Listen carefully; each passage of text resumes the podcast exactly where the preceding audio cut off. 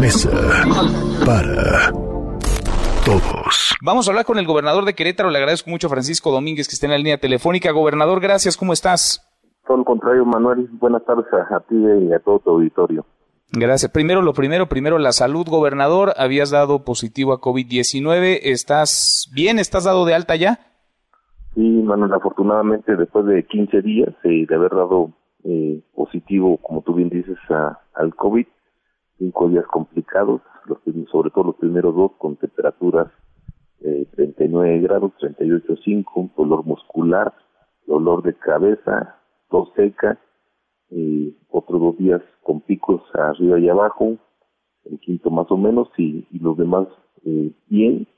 Eh, después de 15 días eh, me dan de alta, total como le llama los médicos, 15 días que han sido complicados, encerrado en un cuarto, eh, yo tengo la fortuna de, poderme comunicar a través de una computadora con mi equipo, eh, con mi familia, pero aislado en su totalidad, pero afortunadamente ya de, regreso desde el día de ayer, con Qué bueno, qué bueno. Enhorabuena, gobernador. Es una buena, es una buena noticia. Qué bueno que estás recuperado. ¿Cómo ves lo que está ocurriendo en nuestro país? El presidente hoy en la mañana insiste en un tema que nada tiene que ver con la emergencia sanitaria, que nada tiene que ver con la crisis económica. Él habla de la revocación de mandato cuando nos encontramos pues en un tema que debería de priorizarse en todos los frentes, la contingencia por salud y la crisis que ahí está económica aún difícil de cuantificar, difícil de calcular, que está impactando ya a los mexicanos. ¿Cómo ves las cosas, gobernador? ¿Cómo se ven desde el PAN, desde los gobernadores del PAN? Pues mira, Manuel, yo de hecho ayer en la mañana subí un tweet eh, viendo pues jaloneos en todo el país y puse en resumen, puse que México está enfermo y hay que curarlo de la división.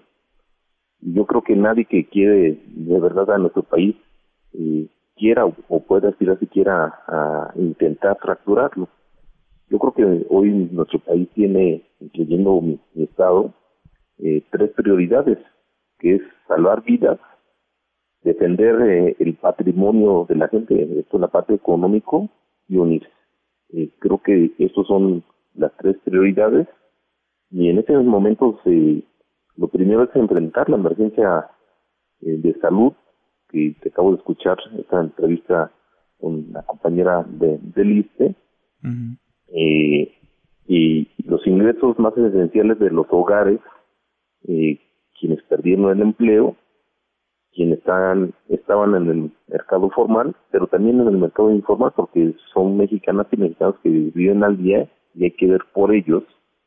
Y a la par, contener la contingencia eh, es, desde mi punto de vista, eh, defender el empleo y, sobre todo los ingresos de las familias eh, y esto es una mantener eslabonada la cadena eh, de la de los bienes de, todos los mexicanos. Eso es lo que subí ayer en el en el tweet eh, como tú dices hoy el presidente habla dos temas eh, de la salud y pues mete lo político yo vuelvo eh, a decir que no es momento para ningún actor político ni ninguna fuerza política hablar en este momento de la política.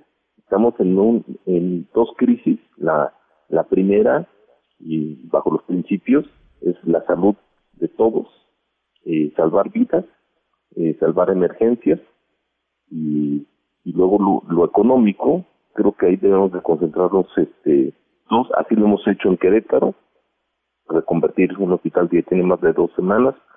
Eh, el equipo que oía a tu compañera, en, pues afortunadamente en Querétaro lo compramos con tiempo, eh, desde ventiladores, monitores, los trajes especiales, las mascarillas KN95, los gogles, los guantes, los cubre eh, zapatos, eh, programas que ya vimos de cinco mil litros de agua por, por mes, programa de vigilante ciudadano, en este momento apoyos alimenticios y sanitarios para medio millón de queretanos y mañana anunciaré medidas fiscales para la micro, eh, pequeña y mediana empresa.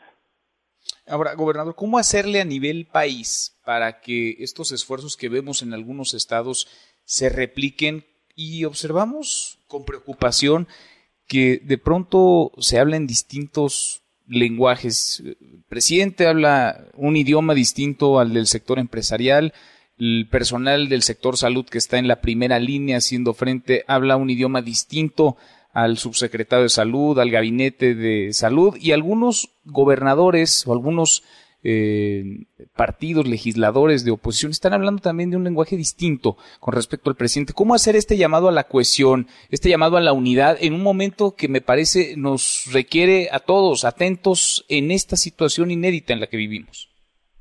Mi hermano, tú lo has dicho correcto y siempre creo que la, la división históricamente ha desembocado en la ruptura de nuestro país.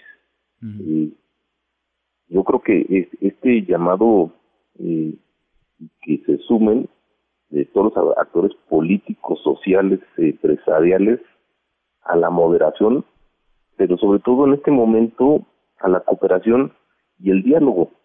Eh, tú, eh, igual que otros compañeros tuyos comunicadores, dieron cuenta que hubo enlaces eh, virtuales, videoconferencias, eh, con gobernadores eh, por grupos, en la parte norte, la parte centro y la parte sur del país. Estaba la Secretaría de Gobernación, estaba el canciller, eh, gente de, salud, eh, y pues se habló de todo. Y yo lo que pedí, y inmediatamente al terminando subí también un tweet donde pedía una reunión urgente con el presidente de la República con los 32 ejecutivos, eh, eh, los 30 gobernadores, eh, la gobernadora de Sonora y la jefa de gobierno con el presidente de la República. Eh, hasta este momento no hay respuesta, pero creo que urge para bajar el, el pues esta esta parte, como tú dices, de hablar diferentes idiomas, que todos podamos hablar el mismo idioma.